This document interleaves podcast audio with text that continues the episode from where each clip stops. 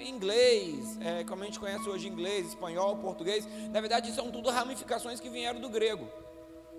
Mas naquela época existiam outras línguas. E aquele povo, eles não tinham outras línguas, era uma única língua naquele momento. Então eles falavam, todo mundo se entendia, todo mundo se comunicava, todo mundo tinha o conhecimento. E aí eles se propuseram a fazer, vamos fazer isso, e eles entraram de cabeça nisso, unido.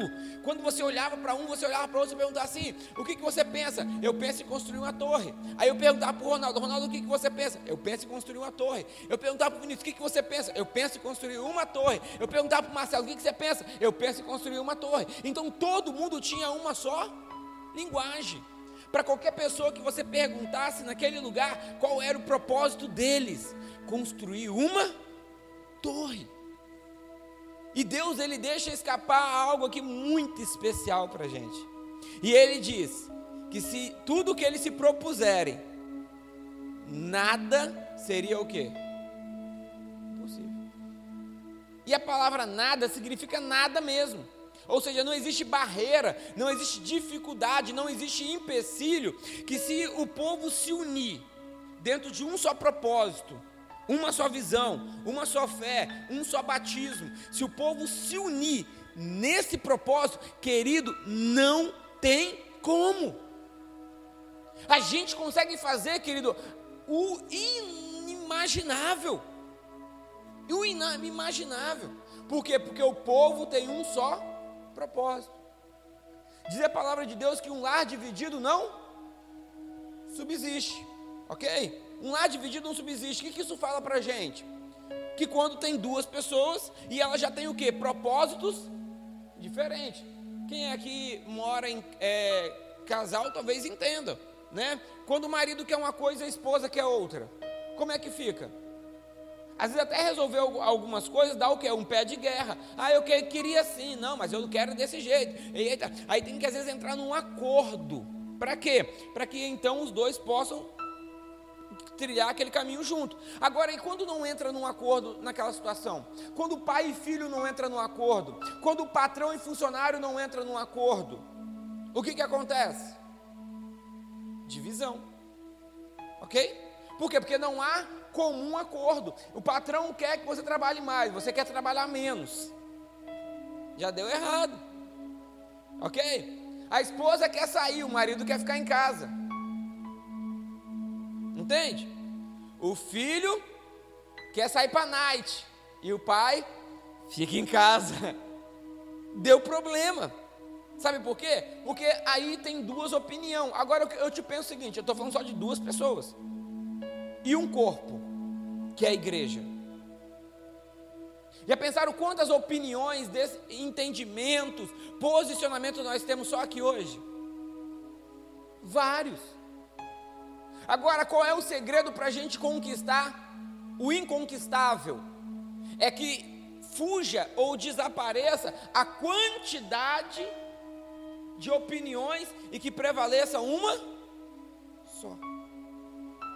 Quando há essa unidade, querido, não tem como. O favor de Deus ele é atraído porque manifesta o próprio Deus, que é a unidade. Lembra Jesus dizendo assim: Eu e o Pai somos um. Quem me vê, vê ao por quê? Porque ele era tão parecido com Deus nas suas atitudes, nas suas ações, que ele realmente transparecia isso aí. Então ele entregou o segredo. O segredo é a unidade. Se tem unidade, querido, não tem como. O negócio cresce, o negócio prospera, a vida conjugal melhora, o relacionamento familiar fica top, o relacionamento empresarial funciona. Tudo na vida tudo na vida, não é questão de igreja, é tudo na vida. Se há unidade, cresce, se há divisão, empobrece. Você está comigo? Então, Deus ele entrega um segredo aqui para nós, que é a questão da unidade, e ele ainda diz: Isso é só o começo. Isso é só o começo que o povo pode fazer, irmão. Uma torre é só o começo. Uma torre Hoje nós temos edifícios, hoje eu fiquei impressionado, você colocar lá no YouTube, os maiores arranha-céus ou os maiores edifícios. Tem um edifício que ele está sendo, ele tá sendo já construído. ele atinge um quilômetro de altura. Irmão, você sabe o que é um quilômetro de altura, irmão? Irmão, isso é alto com força, irmão. É muito alto. Tem uma projeção, tem uma especulação de um que vai chegar a um quilômetro e duzentos de altura, com heliporto lá em cima, com tudo, irmão. Piscina. Aquele, aquela torre de Babel lá, irmão, era fichinha comparada a isso. Você está entendendo? Porque quando o povo se coloca em unidade, o impossível torna possível. Então, vai comigo agora lá para 1 Coríntios, capítulo 12. Tem, outra, tem outro segredo aqui muito importante para a gente poder ver hoje. 1 Coríntios 12, 20. Eu vou ler o verso 20 e depois o verso de número 27. Ok? 1 Coríntios, Novo Testamento. Carta do apóstolo Paulo. Não é Coríntias, não, tá? Eu. Eu vi um irmão que uma vez foi falar assim de púlpito. Irmão, abra em 1 Coríntios. eu, eu, acho que no final ele era corintiano, eu acho. Sei não. Mas olha só, diz assim, olha. Verso 20. Assim há muitas partes, mas um só corpo. Verso 27. Juntos, todos vocês são o corpo de Cristo e cada um uma parte dele. Todos nós pertencemos ao corpo de Cristo, mas nós precisamos entender que separado eu não sou corpo de Cristo, separado eu sou templo do Espírito Santo. Quando é que eu me torno corpo de Cristo? Quando eu preciso me unir a uma outra pessoa, ok? Quando eu me uno com uma outra pessoa, aí há a primeira, a primeira manifestação de igreja, de igreja, está a partir de duas pessoas, nunca sozinho. Sozinho eu sou templo. O Espírito Santo habita em mim, eu falo com ele, ele fala comigo, mas eu sou templo. Mas para ter manifestação de corpo tem que ser a partir de duas. Por quê? Porque é onde eu consigo manifestar o dom que eu recebi para aquela pessoa e ela consegue manifestar o dom que ela recebeu para mim. Então há a interação, a funcionalidade, o entendimento de corpo. Ok? Um osso sozinho, jogado no chão, não é corpo, é uma parte do corpo. Quando é que o, o, aquele osso, na verdade, ele pode-se dizer que ele faz parte do corpo, quando ele está inserido com os demais ossos dentro de uma carne, envolto em pele, veias. Você está entendendo? Então, o apóstolo Paulo aqui escrevendo a carta, né, aí de Coríntios, de Corinto, ele diz o seguinte: que nós somos parte um do. Dá uma olhadinha só para os irmãos que estão aqui dentro. Poxa, alguém podia me trazer um copinho de água, fazendo um favor? Você viu que você é diferente do irmão que está do seu lado? Você é diferente pouco ou diferente muito? Muito? Não tem o mesmo cabelinho que você, talvez o mesmo tom de pele, o mesmo olhinho, mesma estatura. Você está entendendo? Por que, que nós somos diferentes um, de, um do outro? Primeiro que é a genética ok? Nós temos a genética diferente um do outro, maneira de comportamento, alimentação e aí vai por aí afora. Isso nos torna o que? Seres únicos. Por mais que duas pessoas tenham nascido da mesma mãe, sejam gêmeos, mas você vai ver que no desenvolver deles, eles se tornarão diferentes. Por quê? Porque na verdade, a genética de um vai trabalhando diferente que a do outro, a alimentação de um vai diferenciando da do outro, o comportamento, as atitudes. Então isso vai distinguindo um do outro. E por mais, obrigado, meu filho. Você é lindo, tá? E por mais que os dois se pareçam fisicamente, mas tem às vezes temperamento diferente, tem comportamento diferente. Às vezes um é briguento, o outro é calmo. Às vezes um é para frente, o outro é para trás. Entende? Então é diferente, não tem como. Isso fala de cada um de nós mesmos. É, por que eu estou gastando tempo falando isso com você? Que eu quero que você entenda: você é único, você é única, vocês são únicos, ok?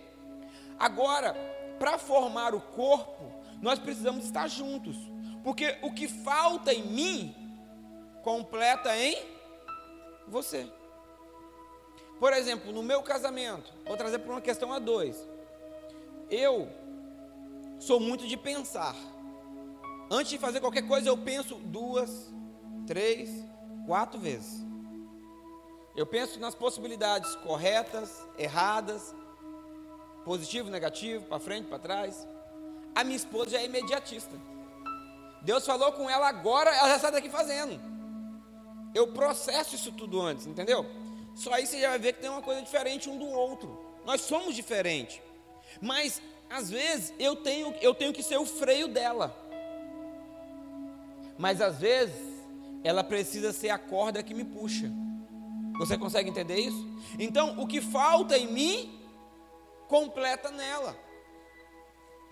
Já parou para pensar que talvez é por isso que Deus tem colocado algumas pessoas do seu lado? Hã? Já pensou nisso? Que legal? Porque Deus quer te completar. E às vezes você fala assim: Senhor, eu não tenho paciência. Aí Deus coloca aquela pessoa para você exercitar a paciência, para você treinar a paciência. Por quê? Porque é assim mesmo. Nós somos um corpo. Tem gente aqui na igreja, irmão, que vê anjo, o outro não vê nem prego na frente.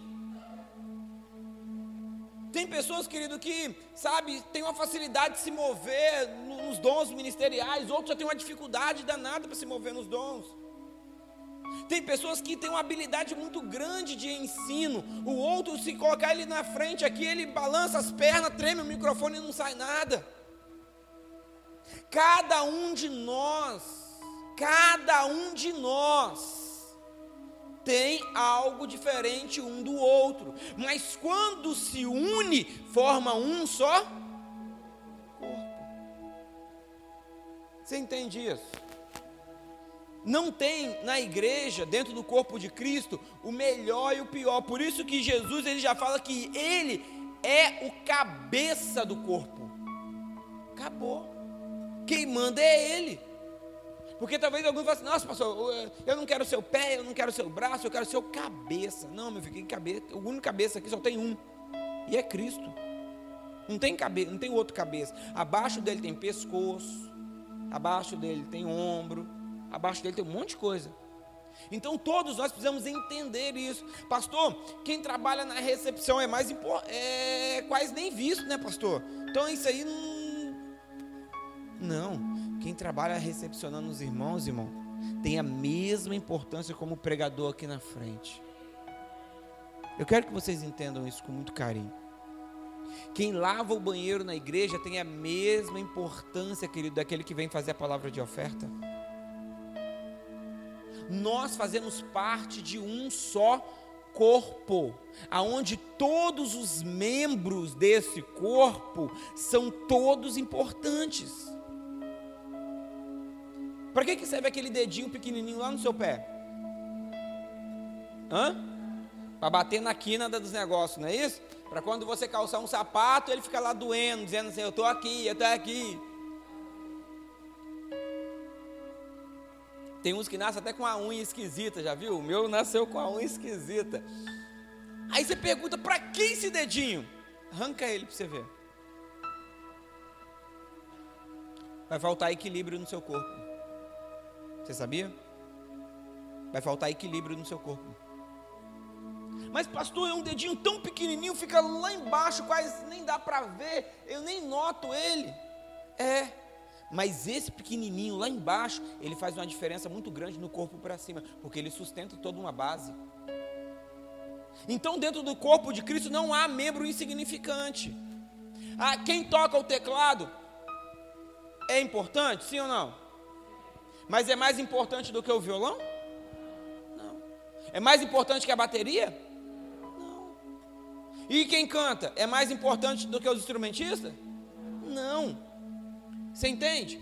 Todos nós formamos um só corpo.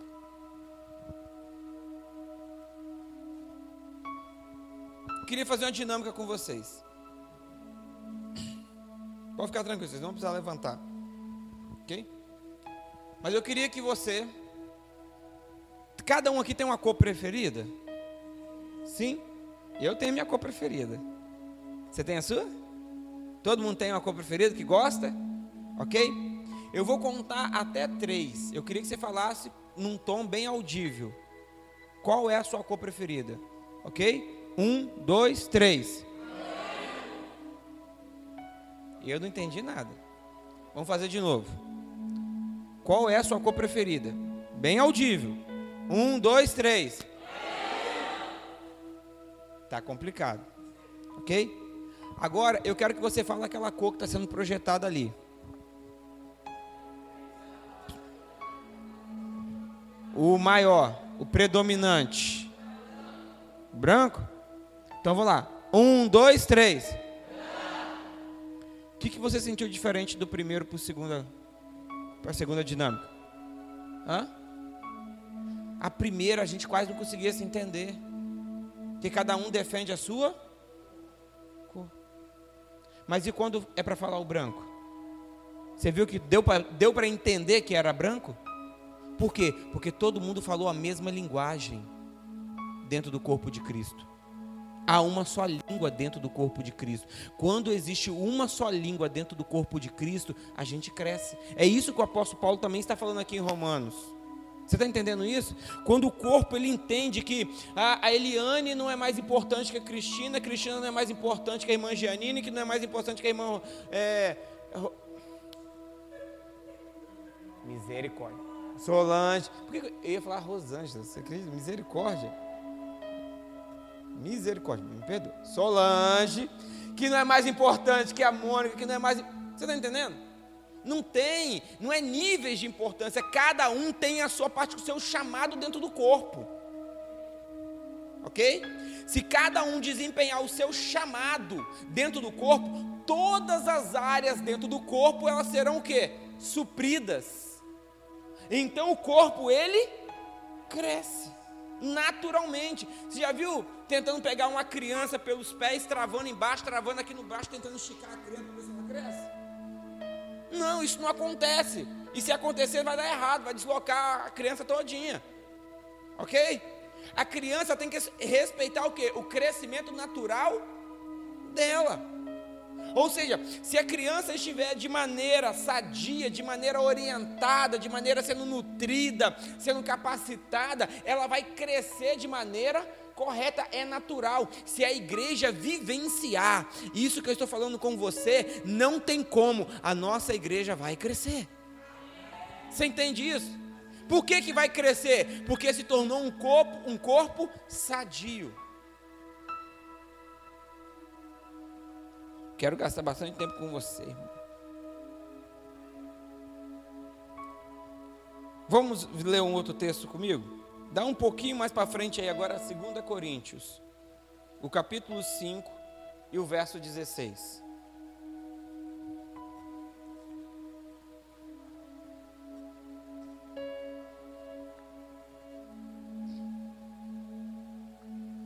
O apóstolo Paulo aqui, ele está falando outro ele está orientando a igreja de Corinto.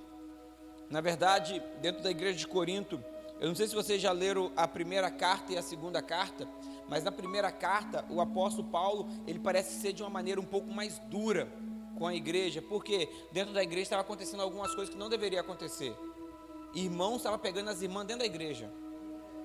Era troca de relacionamento, troca de casais. Irmão, estava tá, uma barbaridade, estava uma porcariada que só ninguém respeitava ninguém, eram pessoas que querendo circuncidar os outros, falando que a circuncisão é agora que tem valor, não é mais a graça, e os dons estavam usando de maneira errada, e estava uma bagunça, irmão. Aí o apóstolo Paulo, ele vem com muito carinho, com muito amor, mas ele vem falando a verdade. Na segunda carta que ele escreve, aí você já vê a tonalidade da voz de Paulo, pelas palavras dele, você vê que mudou. Porque agora ele fala assim: olha, vocês deram ouvidos ao que eu falei na primeira carta. E chegou relatórios para mim aqui que vocês mudaram o seu comportamento. Chegou um relatório para mim aqui que vocês agora são uma outra igreja. E agora ele começa a parabenizar e elogiar a igreja por algumas coisas. Mas ainda na orientação que ele vai dar a essa igreja, ele vai falar agora aqui, ó, em 2 Coríntios 5:16. Portanto, não avaliamos mais ninguém do ponto de vista o quê? Humano. OK? E ele vai completar dizendo assim: em outros tempos, pensávamos em Cristo apenas do ponto de vista, mas agora conhecemos de modo bem diferente. Eu quero dizer para você, se você tem Cristo Jesus na sua vida, escuta o que eu vou te dizer, que isso aqui é com muito carinho, irmão. Se você tem Jesus na sua vida e você continua olhando para as pessoas do mesmo jeito que você olhava antes de entrar na igreja, sua vida ainda não mudou. Você ainda não mudou. Você continua o mesmo lá de fora. Como que é isso, pastor? Não tem quando você lá fora, às vezes alguém fala para você, mas fulano tá, sei lá, por exemplo, você conhece talvez a vida de alguém. Aí a pessoa, ah, mas não tem fulano, ah, tem fulano. Ah, pai, fulano muda, fulano é isso, fulano é aquilo, fulano é aquilo. E falando coisas, às vezes até mal das pessoas. Aí eu vim, aceitei Jesus Cristo e entrei dentro da igreja agora. E continuo com o mesmo linguajar de maldição lá de fora. Eu não posso mais olhar para as pessoas desse jeito. Porque a palavra de Deus fala que agora, eu agora estou em luz. E eu tenho que andar segundo a luz de Cristo. Cristo, quando olhou para cada um de nós, você acha que ele não viu que a gente tinha falha? Viu? Porque quando passa o raio-x, irmão, nada fica em oculto do Senhor. Ele viu as nossas falhas. Mas ele desistiu da cruz? Por que, que ele não desistiu da cruz? Por amor. Amor a quem? Mas você já tinha feito alguma coisa que merecesse esse amor tão grande? Então por que, que ele te amou tanto? Entende? E às vezes a gente deixa de amar as pessoas, de acreditar nas pessoas. Sabe por quê? Porque nós não entendemos o tamanho do amor de Cristo em nós. Nós precisamos amar como Ele nos amou. Nós precisamos perdoar como Ele perdoou. E nós precisamos enxergar como Ele enxergava. Lembra de quando Jesus começou a falar com os discípulos: olha, chegará tempos difíceis, de perseguição, de grande aflição e tal, e, e pegarão vocês, levarão vocês presos, vão fazer isso com vocês. O que, que os discípulos falaram para Jesus assim? Senhor, aumenta então a nossa fé, porque dias estão chegando assim, então nós precisamos de fé. Nós precisamos encarar o mundo, querido, de maneira diferente, nós precisamos olhar de maneira diferente. Tem um, ditado, eu não gosto dele. Uma vez a Mônica ministrou e ela não gostou também. Que diz que o, o exército. Me ajuda, Mônica.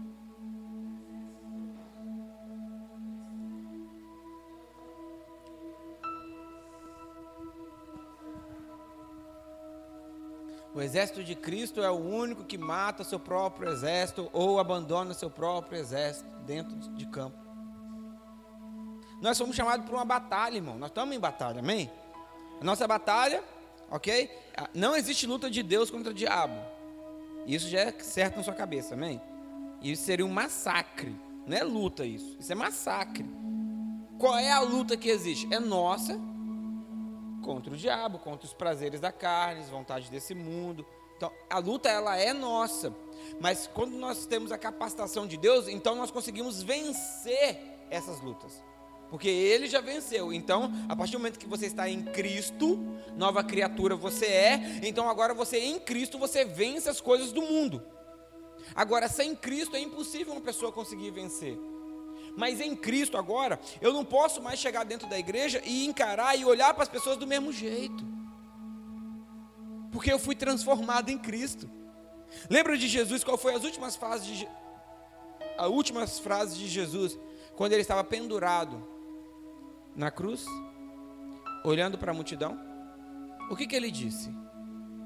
Pai, perdoa-os, porque eles não sabem o que fazem.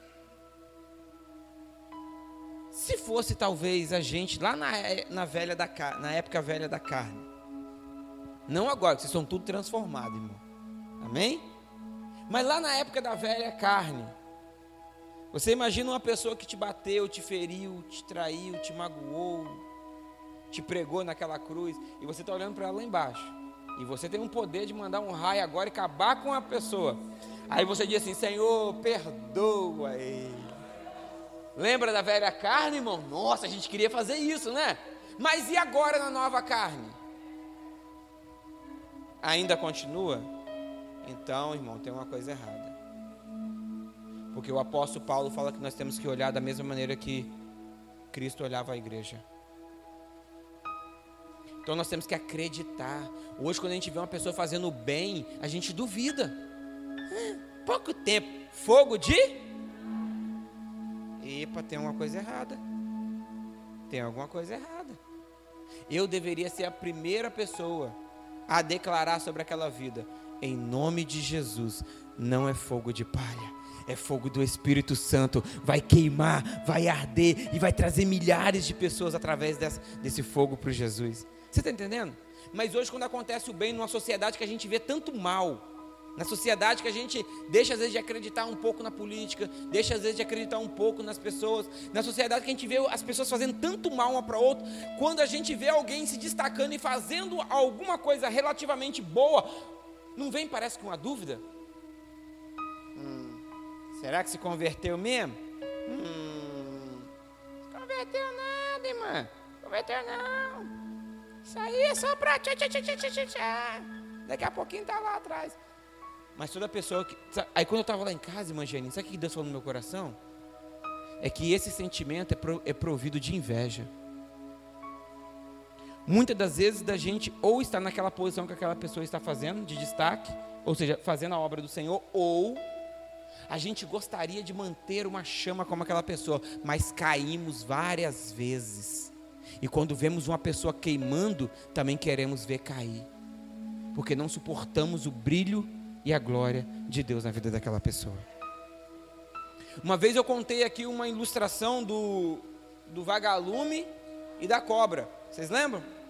A cobra corria atrás do vagalume pela floresta, querendo comer o vagalume. O vagalume dava uns migué e tal, subia e descia. Ele estava cansado de voar, ele foi, parou num canto, num beco. Ele não tinha mais para onde voar. E aí então a cobra se preparou com um bote para poder pegar ele, mas ele falou assim: Não, não, não, por favor, uma coisa só antes de você me comer.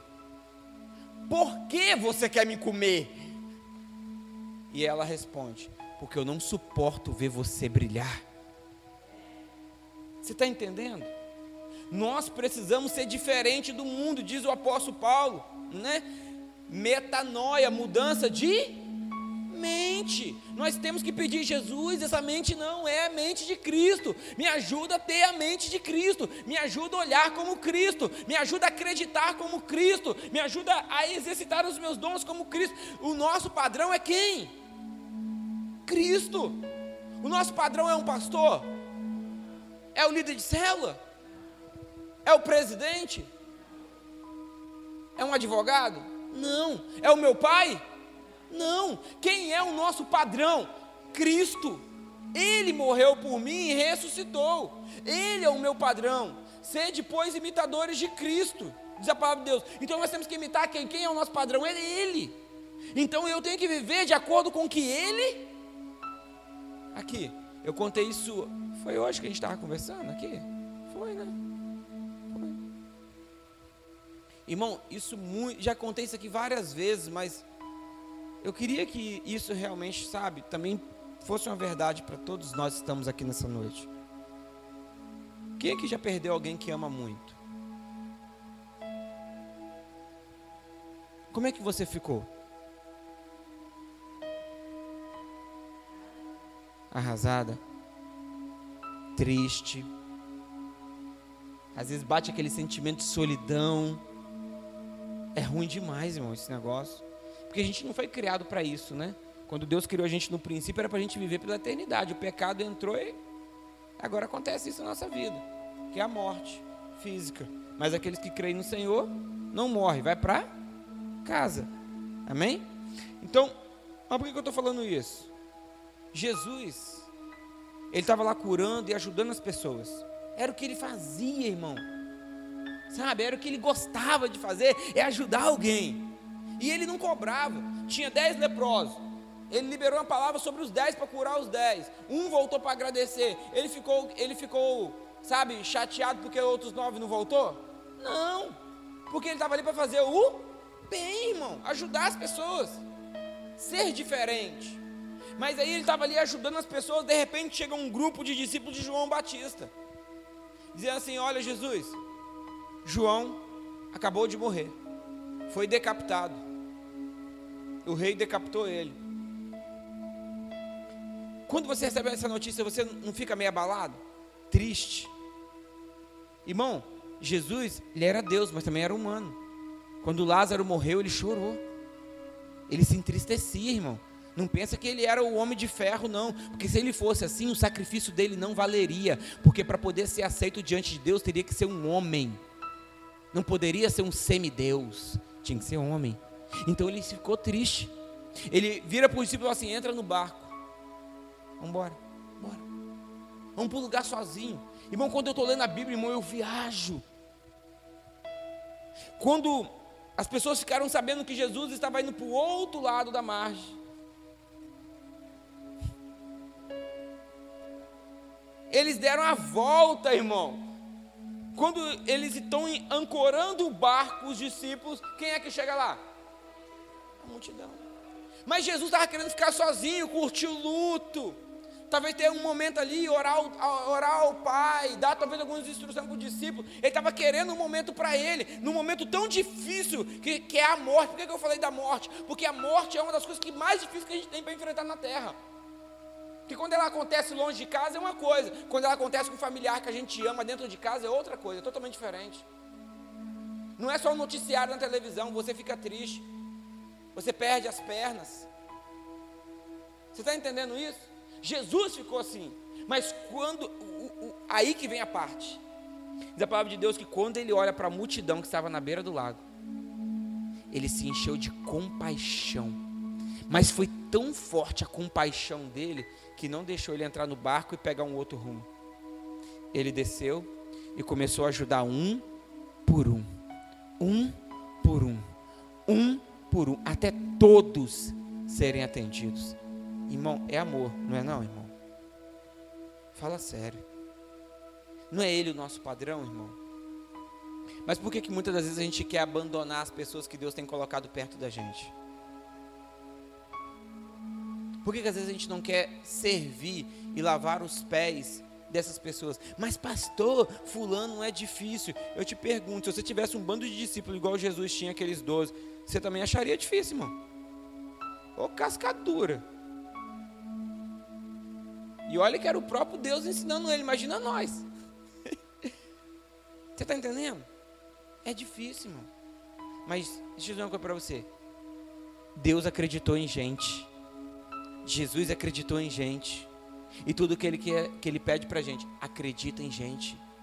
Pastor, mas tem tanta gente falha, vagabundo, traiçoeiro e isso, aquilo, outro. Sim, tem é muito, mas eu não posso olhar segundo o olhar do mundo. Porque se eu olhar segundo o olhar do mundo, essa vai ser a única justificativa que eu tenho para não acompanhar essas pessoas. Me traiu? Deixa para lá. Falou mal de mim? Eu vou orar para que a macumba de Jeová te pegue. É, porque tem crente fazendo macumba, irmão. Parece que não, mas tem. Tem muito crente macumbeiro. Vou fazer uma mandinga aqui, vou fazer três terça-feiras braba aqui para te pegar, irmão. Isso é macumba. Você está entendendo? Mas Jesus amou as pessoas, irmão. Ele amou, ele amou. E tudo que ele pede para nós, ame como eu vos amei. Só isso. Por que, pastor, você está falando tudo isso, pastor?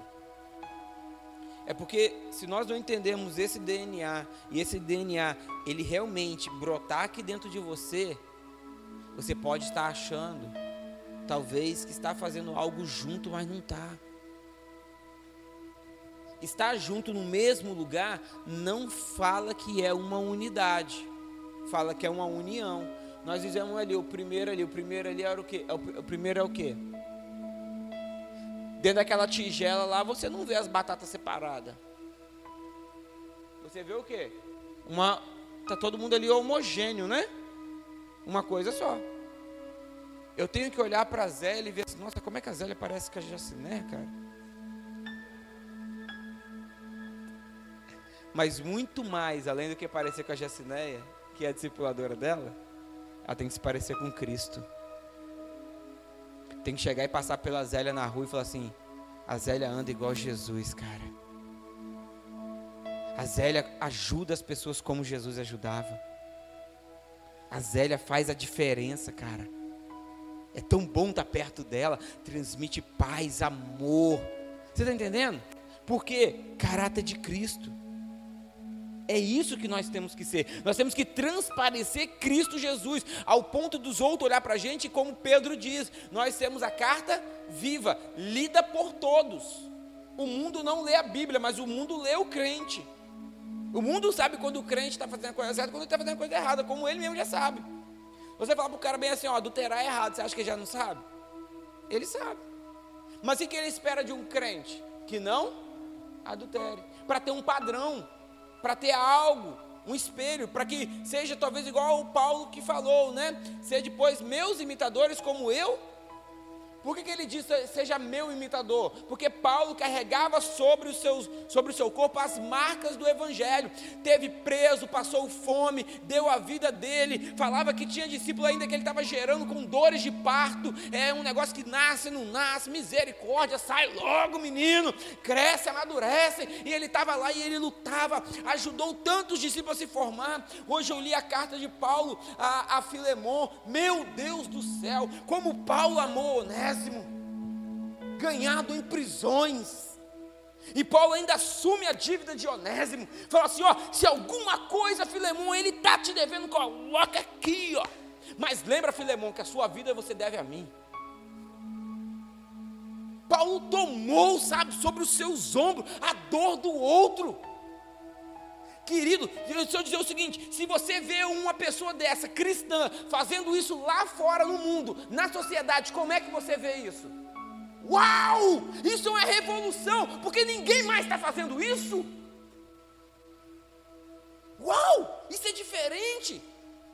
Enquanto uns parece que só querem dinheiro dos outros, Enquanto uns parece que só querem se, se sobressair em cima do outro. Enquanto um só se preocupa consigo. Lá tem um cristão lá, ó, olha lá, no dia frio, de chuva, saindo da sua casa para ir ajudar alguém. Isso é raro. Um cristão às vezes pegar na sua dispensa Pegar lá, às vezes já não tem tanto alimento, mas chega lá a notícia: olha, o meu irmão está passando por necessidade. Ele reparte o que tem, pega, junta e vai lá e ajuda. Quando você vê isso acontecendo, o que, que vem dentro de você? Uau, ainda existe cristão verdadeiro na terra. Dá vontade de você seguir essa pessoa, ir aonde ela está indo, fazer o que ela está fazendo, sabe por quê? Porque aquilo que é o correto inspira. Assim também como o errado pode inspirar, inspirar coisa errada. Por isso que nós fomos chamados como igreja, igreja de Cristo, a noiva do Cordeiro, para fazer a diferença na terra. Para que o mundo creia que tu me enviaste. Como é que o mundo vai crer em Jesus? A partir do momento que ele fez as obras que o Pai fez. Entende? Jesus estava onde? Sempre ajudando alguém. Sempre. Ô Zaqueu, hoje vou comer lá na sua casa, hein? Pô, Jesus, demorou, é nós. Vamos lá. Simão, hoje é lá, hein? Você está entendendo? Jesus se relacionava com as pessoas. Chega aquela mulher com fluxo de sangue. Toca na orla dele. e parou. Alguém me tocou. Senhor, mas está todo mundo te apertando aqui. É meio que tipo assim. É claro que alguém te tocou. Não, não, Nina, não. Me tocaram diferente. É um toque especial. Você está entendendo? Ele para. Ele estava indo socorrer a filha de Jairo. Ele parou para cuidar daquela mulher. Para cuidar da necessidade dela. Para ouvir ela. Para tratar ela. Às vezes na correria do dia a dia, aí você para, e aí você atende aquele, aquele irmão da igreja. Ô irmão, estou aqui, pode falar. Ô, eu só queria pedir que você orasse por mim. A minha vida está assim, tá assim. Não, vem cá, irmão, vem cá, vem cá, vem cá. Vamos orar, vamos orar, vamos orar. O mundo vai crer que Jesus ainda é a esperança dele, irmão, quando vê atitude diferente na igreja. O mundo não quer mais palavras, o mundo quer uma ação. Porque palavra você coloca no YouTube, hoje é o que mais tem, irmão. Misericórdia. Ou, oh, graças a Deus, não sei o que é bom, porque com tanta coisa, às vezes vem tanta coisa ruim no meio disfarçado que você nem sabe. Entende? Às vezes você vai aceitando tudo. Ah, porque aquele pregador de X nome, nossa, ele é importante, então vou ouvir ele. Às vezes o cara não é submisso a uma liderança. Às vezes o cara, ele vai formando um pensamento, uma ideologia e vai trabalhando na sua mente devagarzinho para que você então daqui a pouco se apostata até da fé. Teve uma pessoa que eu estava seguindo, irmão. Um homem muito influente, mas muito influente. Não vou citar o nome dele aqui mas um homem muito influente. Para mim estava virando uma referência como paternidade. Até o momento, irmão, de que ele começou a falar algumas besteiras que fogem da palavra de Deus. Aí eu falei assim: epa, epa, epa, epa, epa, epa. Não. Continua amando ele, irmão. Mas a, daquela fonte já não consigo mais beber. Você entende? Então, hoje eu não sei o que é bom, é muita palavra, é muita palavra, é muita palavra. Faça isso, dê espaço para aquilo, caminha no trilho não sei de onde, dá não sei o que lá mais, vira de perna para o ar, e babá, babá, babá. Ei, o mundo está querendo ver a ação, irmão. Palavra tem um monte aí, irmão, mas está querendo ver uma ação. Qual é a ação, pastor? Quando eu me preocupo com o outro e dou a minha vida em prol do outro. Quando para mim pregar o evangelho não é uma obrigação, mas é um prazer de comunicar o que o meu pai fez sobre a terra e o que ele ainda pode fazer pela sua vida. Você entende isso? Isso é um prazer. Rapaz, se você me chamar um dia para poder conversar a respeito de Deus, pode ser que um dia seja pouco. Eu amo falar do meu pai. Eu amo falar do que ele fez, do que ele está fazendo, do que ele ainda vai fazer. Eu amo, eu amo chegar para uma pessoa, querida, e começar a falar do evangelho para aquela pessoa. Eu amo isso, sabe por quê? Porque o meu pai fez isso. O meu pai, ele gastou a vida dele aqui na terra fazendo isso. Agora, para muita gente pode ser um peso, uma dificuldade, que isso não seja na sua, na sua vida. Irmãos, eu ia entrar dentro de tanta coisa aqui. Aprove Deus não ser este momento. Terça-feira que vem tem mais carne. Amém? Irmão, na terça-feira nós vamos dar carne. Na terça-feira que vem, se Deus permitir, que é a vontade é dele, o controle é dele, está na mão dele, né? Ele que que direciona o canal. Então, assim, se Deus permitir, semana que vem, nós vamos entrar na estrutura de células. Como nós vamos funcionar as novas células. Ok? Então eu queria pedir para você, não falte. Eu sei que alguns faltaram hoje por causa do mau tempo, né? Infelizmente, né? Tem alguns irmãos que têm as suas casas e tem alguns problemas. Então, assim, sei disso. E também alguns irmãos estão vindo de Vila Velha. Vila Velha está alagado. Vim de Vitória agora. Coqueiral, irmão, está debaixo d'água ali, umas partes de coqueiral. O negócio está feio, irmão. Está feio. Entendeu? Então até peço para vocês, irmão, orem. Por lado de Cariacica tem muitas casas que caíram, irmão. Muitas famílias que, muitas famílias que hoje, nessa noite, ainda não tem lugar para dormir. Graças a Deus você tem um teto sobre a sua cabeça. Às vezes não está chovendo dentro da sua casa. Eu lembro que quando a gente morava na casinha ali atrás, irmão, faltava panela e balde no dia de chuva. irmão colocava na goteira, na outra, na outra, na outra, na outra, na outra, na outra. Aí teve um dia que nós arrastava a cama para um lado, porque tinha uma goteira no canto. Aí jogava a cama para o lado de cá. Aí deu uma goteira do lado de cá. Aí colocava a cama no meio. A, a goteira caía certinho, entre um, uma cama, um lado e o outro. Aí teve um dia que a gente estava lá deitado assim, aí apalpei assim, aí eu falei assim, amor, você mijou na cama? Ela falou assim, não, mijei não. Quando eu olhei para assim, não é que tinha uma goteira agora no meio da cama, irmão? Meu Deus do céu, eu falei assim, glória a Deus, obrigado, Senhor, porque mesmo apesar da goteira, eu ainda tenho um teto ainda sobre a minha cabeça. Sabe? Mesmo apesar da dificuldade, irmão, seja grato. Seja grato. Porque sempre tem alguém, irmão, que quer, carece ainda muito mais da misericórdia de Deus que você. Então peça a Deus que a misericórdia de Deus alcance essas pessoas que hoje estão precisando. Sabe, coloque-se à disposição. Eu não sei se eu consegui transmitir alguma coisa para você aqui nessa noite. Mas, irmão, meu coração, sabe, está muito apertadinho aqui dentro, irmão. Nós precisamos amar. Porque quando você ama a Deus, irmão, não tem como você não amar a obra dele. E se nós aqui que estamos aqui falarmos a mesma língua, a mesma língua, irmão, meu Deus do céu, nós vamos talvez chegar um momento e falar igual a Josué: para sol. E vai ser possível, porque a unidade ela é uma, o poder é um, não há divisão, sabe? Não há o meu, não há o seu. Eu fico muito triste quando a pessoa fala bem assim: ah, aquele trabalho lá da igreja. A pessoa é da igreja aqui. O trabalho lá da igreja. A pessoa já se colocou fora. Não faz parte. Às vezes está dentro como membro da igreja, mas é o trabalho da igreja, não é meu trabalho. Não.